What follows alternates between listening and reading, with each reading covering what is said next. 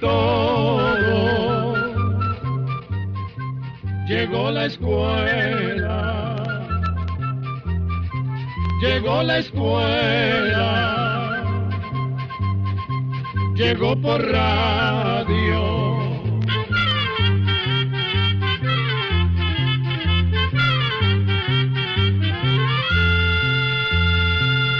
Oigamos la respuesta. Es el programa que les trae a ustedes el Instituto Centroamericano de Extensión de la Cultura, ICQ. Jorge Mario Cerdas Menegas nos hace llegar un correo electrónico desde Tacares de Grecia, Costa Rica, y nos preguntó lo siguiente. Quiero saber cuándo fue que se instauró oficialmente el fútbol en los Juegos Olímpicos. Oigamos la respuesta. El fútbol empezó a ser parte de los Juegos Olímpicos a partir de la segunda competencia que se celebró en Francia en el año 1900. En esa oportunidad, un equipo inglés llamado Upton Park Football Club representó al Reino Unido y ganó el torneo contra equipos de Francia y de Bélgica. Pero en aquella época los dirigentes de los Juegos Olímpicos consideraron esos partidos de fútbol simplemente como una exhibición, fue hasta hace pocos años que el Comité Olímpico Internacional reconoció esa competencia del año 1900 como oficial y le dio medallas a los países que habían participado en la misma. El fútbol comenzó a formar parte de las Olimpiadas de manera oficial en los Juegos Olímpicos que se celebraron en Londres en el año 1908. También vamos a decirle que en la categoría femenina el fútbol fue agregado a los Juegos Olímpicos en las competencias de Atlanta de 1996. En esta ocasión, Atlanta 96, Estados Unidos obtuvo medalla de oro, China medalla de plata y Noruega medalla de bronce.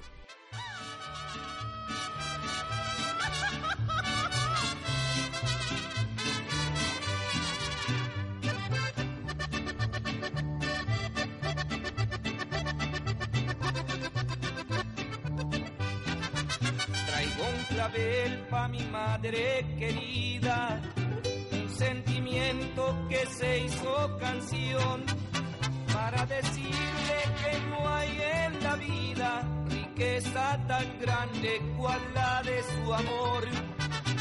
entre sus brazos está mi alegría y que de tenerla doy gracias a Dios. Madrecita es mi mayor tesoro no hay en el mundo otro amor igual. Sus sacrificios no pagan el oro, pues tanta ternura no es fácil de hallar. Viejita linda, sabes que te adoro y que al cielo imploro por tu bienestar. Madre, perdón te pido si algunas veces te hice llorar madre, hoy te prometo que nunca, nunca vuelve a pasar.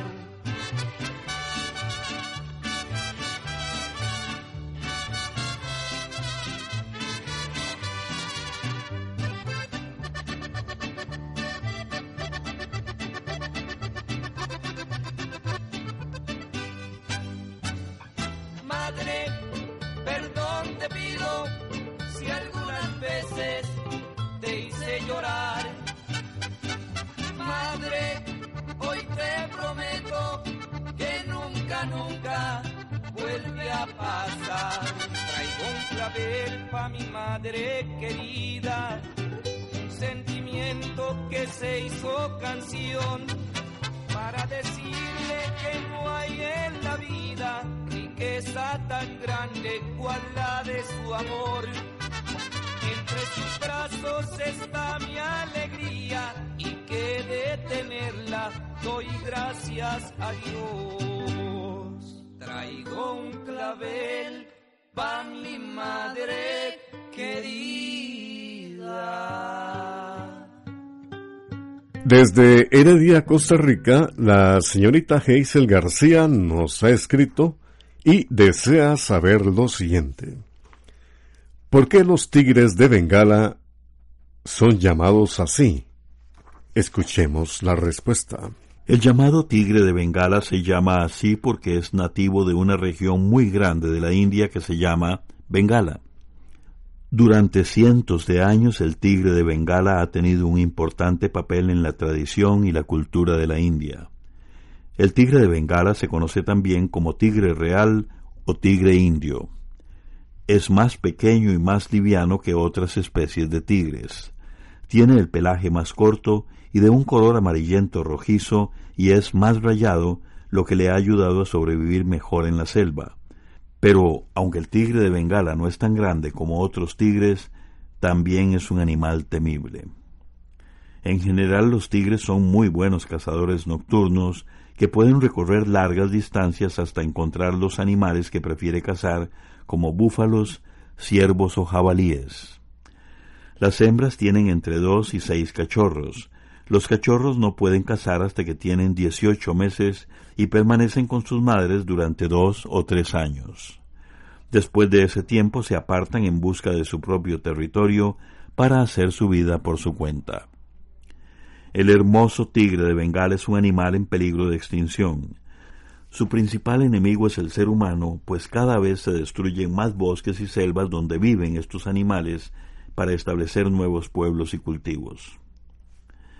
También los cazan para aprovechar su piel o exhibir su cuerpo disecado como si fuera un trofeo. Para evitar esta situación, hay organizaciones mundiales que trabajan constantemente para detener la caza ilegal y otros peligros a los que se expone el tigre de Bengala. Quiero saber sobre la historia de los castillos ¿Desde cuándo existen y por qué se construyeron? La pregunta nos la hizo una amiga oyente que nos escribe desde San José, Costa Rica. Escuchemos la respuesta. Los castillos son fortalezas que empezaron a construirse hace unos mil años, sobre todo en Europa. Se construyeron como una forma de protección y defensa contra el ataque de los enemigos. Los castillos solían tener altos muros de piedra y varias torres desde donde se podían ver los enemigos o visitantes desde lejos. Algunos castillos tenían un foso profundo que rodeaba todo el edificio. Para entrar en el castillo había que atravesar un puente que se levantaba en caso de que hubiera peligro. Los castillos generalmente eran el hogar de reyes y familias importantes que eran dueñas de muchas propiedades y empleados.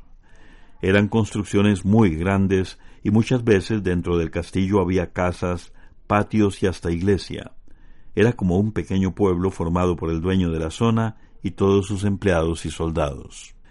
En otras ocasiones, alrededor de los castillos se agrupaban las aldeas de los campesinos que buscaban protegerse en caso de guerra. Con el tiempo este sistema dio origen a muchas ciudades en los distintos países europeos. Hoy en día la mayoría de los castillos son museos donde se conservan objetos que la gente de aquellas épocas utilizaba en su vida diaria. Hay varios países de Europa que se distinguen por la cantidad de castillos que se construyeron en sus tierras. Por ejemplo, se calcula que en Escocia se construyeron unos dos mil castillos a lo largo de cientos de años, pero muchos fueron destruidos en guerras y otros prácticamente desaparecieron debido al tiempo, al clima y a los materiales con que se construyeron. Uno de los más famosos castillos del mundo es el castillo de Edimburgo.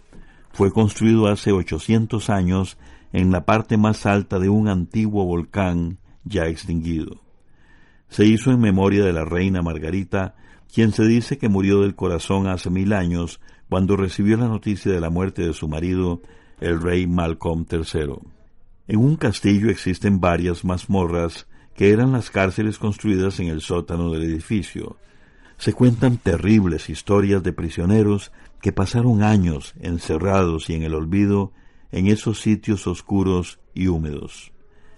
Y no faltan las leyendas que dicen que algunos de los espíritus de esos prisioneros vagan por los salones del castillo. Así lo aseguran algunos turistas que dicen haber visto sombras extrañas, respiraciones o escalofríos cuando pasan por ciertas partes del castillo. La señora Ángela Ferrufino nos ha llamado por teléfono desde San José, Costa Rica, y nos ha preguntado lo siguiente. La mayoría de los animales no tienen caries. ¿A qué se debe eso?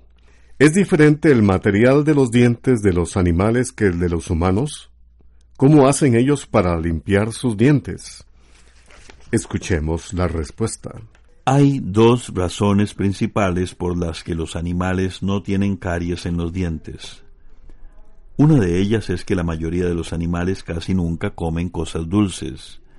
Como no quedan restos de azúcar en los dientes, las bacterias que producen las caries, que se alimentan sobre todo de esas sustancias dulces, no pueden trabajar.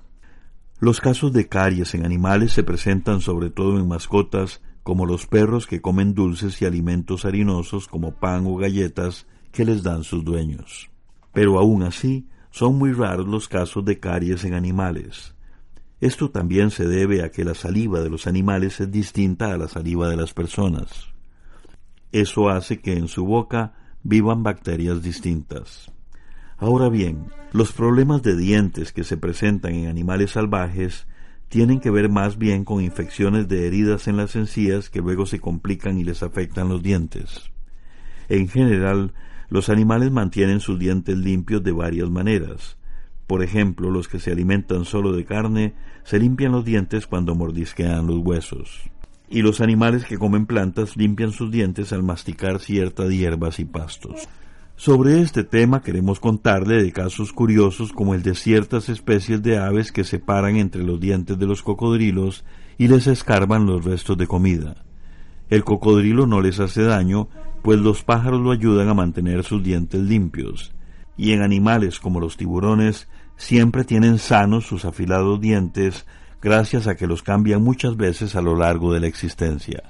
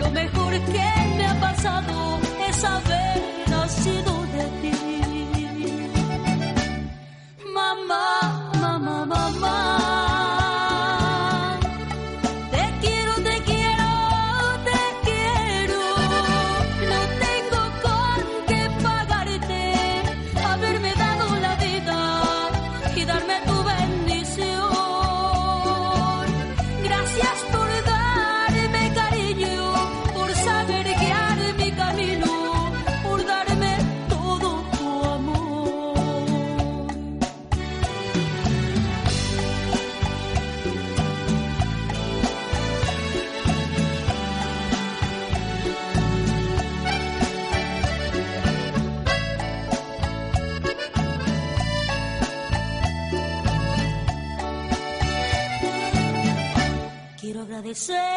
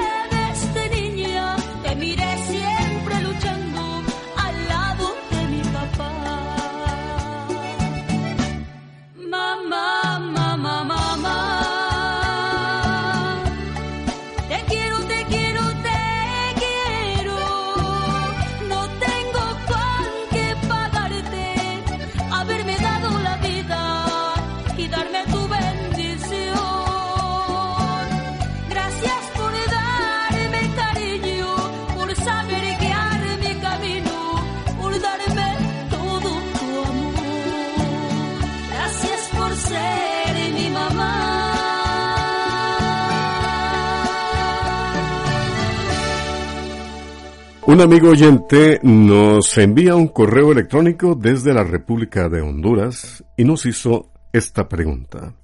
Quiero que me comenten algo sobre los beneficios del agua de rosas. Oigamos la respuesta. El agua de rosas es una sustancia que se saca de los pétalos de rosas que se ponen a remojar en agua. También existe el aceite de rosas. En este caso, los pétalos de rosas se remojan en aceite para extraer o sacar las sustancias olorosas y medicinales que contiene. El agua de rosas se ha usado en distintos países desde hace cientos de años. Por ejemplo, en Irán y la India, países que se encuentran en Asia, se usaba como remedio para problemas digestivos, para combatir infecciones y para aliviar el dolor y la inflamación. El agua de rosas también tiene propiedades tranquilizantes. Uno de los inconvenientes con el agua de rosas es que no siempre es de buena calidad. Hay algunos productos que se muestran como agua de rosas, pero que son solo sustancias sintéticas con olor. Por eso lo mejor es fabricar el agua de rosas en la casa. Para eso se consiguen los pétalos bien lavados de una docena de rosas frescas. Esos pétalos se ponen a hervir en medio litro de agua y luego se deja reposar el líquido tapado al menos durante cuatro horas. Cuando ya ha enfriado, el agua se pasa por un colador a un frasco de vidrio y se conserva en refrigeración. Las propiedades del agua de rosas se mantienen aproximadamente por semana y media. Pero los pétalos de las rosas no solo se usan como medicina, algunas personas aprovechan los pétalos para preparar dulces y también postres. ¿Cuál fue el valor y las consecuencias de la invención del arco y la flecha? La pregunta nos la hace llegar el señor César Augusto Juárez de León, quien nos escribe desde Chiapas, México. Oigamos la respuesta. Los primeros seres humanos inventaron el arco y la flecha para poder cazar animales y alimentarse. Con el tiempo, esas gentes aprendieron que los arcos y las flechas les servían no sólo para cazar animales, sino también para atacar a otros pueblos y defenderse de los enemigos. Fue así como esas herramientas empezaron a usarse como armas de guerra. Los restos de arcos y flechas más antiguos se encontraron en el norte de Europa y se calcula que tienen como once mil años, pero es muy probable que estos objetos se usaran muchos miles de años antes, sin embargo, el material con que fueron hechos esos arcos y flechas no permitió que se conservaran y por esa razón desaparecieron. Se sabe de su existencia por unos lugares donde se pueden observar a hombres de aquellas remotas épocas usando arcos y flechas. Se trata de unas cuevas que hay en España y en Francia, donde están las pinturas más antiguas realizadas por el ser humano. Esas personas pintaron en las paredes de las cuevas las figuras de cazadores con arcos y flechas, persiguiendo animales como venados, elefantes y bisontes. Por otra parte, se sabe que hace como unos cinco mil años los egipcios usaban en sus guerras soldados especializados en el uso del arco y la flecha. También los asirios mejoraron los arcos y los hicieron más fuertes y potentes. Esto les permitió vencer a sus enemigos y extender su imperio. Cientos de años después, los guerreros asiáticos, como los mongoles, derrotaron gran parte de Europa con la ayuda de sus arcos y flechas. En América, los distintos grupos indígenas del continente también utilizaron arcos y flechas para cazar animales y para luchar contra los pueblos enemigos. Sin embargo, el uso de estas sencillas herramientas decayó cuando se inventaron las armas de fuego hará unos cuatrocientos años. Desde la provincia de Limón, Costa Rica, un estimado amigo nos preguntó lo siguiente. ¿De dónde sacan el aceite de castor? Escuchemos la respuesta. El aceite de castor también se conoce con el nombre de aceite de ricino. Se saca de las semillas de una planta llamada higuerilla o ricino que es nativa de la zona del Mediterráneo y del norte de África. Vamos a contarle que el aceite de ricino es un producto muy antiguo que fue utilizado por los egipcios, los griegos y los romanos para curar muchos males. También nuestros padres y abuelos acostumbraban a tomar aceite de ricino, sobre todo para purgarse y curar el estreñimiento. Esta sustancia se debe tomar en pequeñas cantidades, pues, como todo purgante, si se toma más de la cuenta puede causar náuseas, vómitos, mareos y dolor de estómago. Hoy en día casi no se usa el ricino, no solo por su desagradable sabor, sino porque existen otros productos más modernos y eficaces para combatir el estreñimiento. El aceite de ricino también tiene otras propiedades. Por ejemplo, es un buen remedio para problemas de la piel como manchas, cicatrices, acné y sequedad. Este aceite también se recomienda para fortalecer el cabello y mejorar su apariencia. En la industria el aceite de ricino se usa en la fabricación de jabones, cosméticos, pinturas, barnices, lubricantes y líquido para frenos.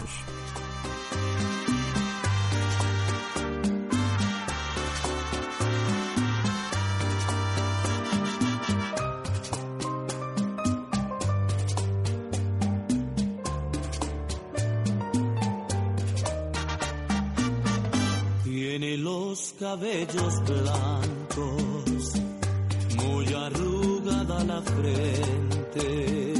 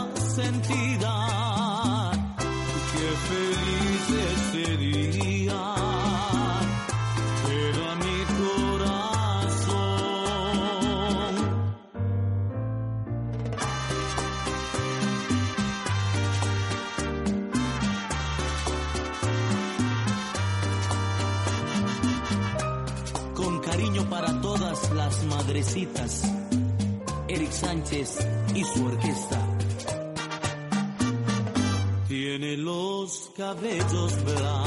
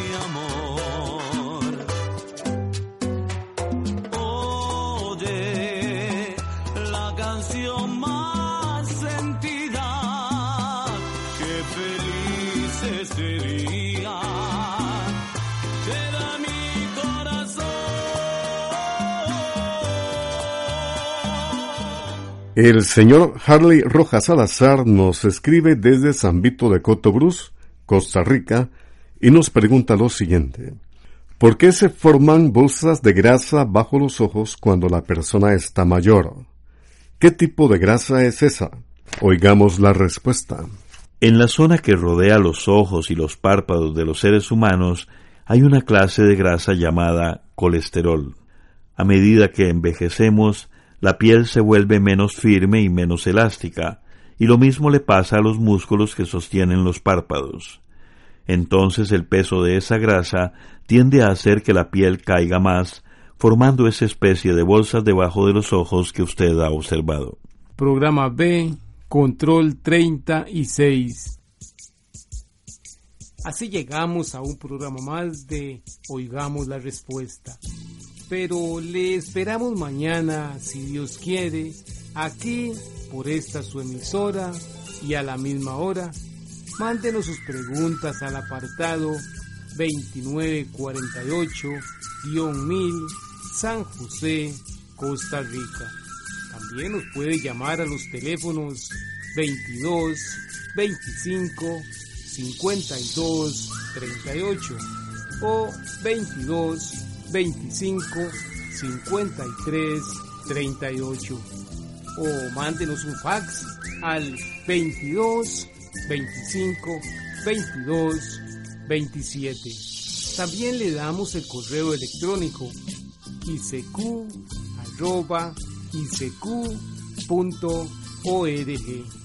Celo de letreo icecu.org.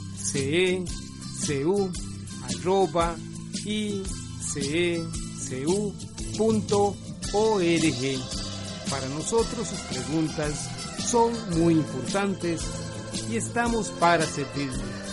También puede dirigir su pregunta a esta emisora que ellos amablemente nos la harán llegar. Muy importante, dele su nombre completo, dirección bien exacta ah, y el lugar donde escuche el programa. Recuerde que comprender lo comprensible es un derecho humano. Que Dios le bendiga.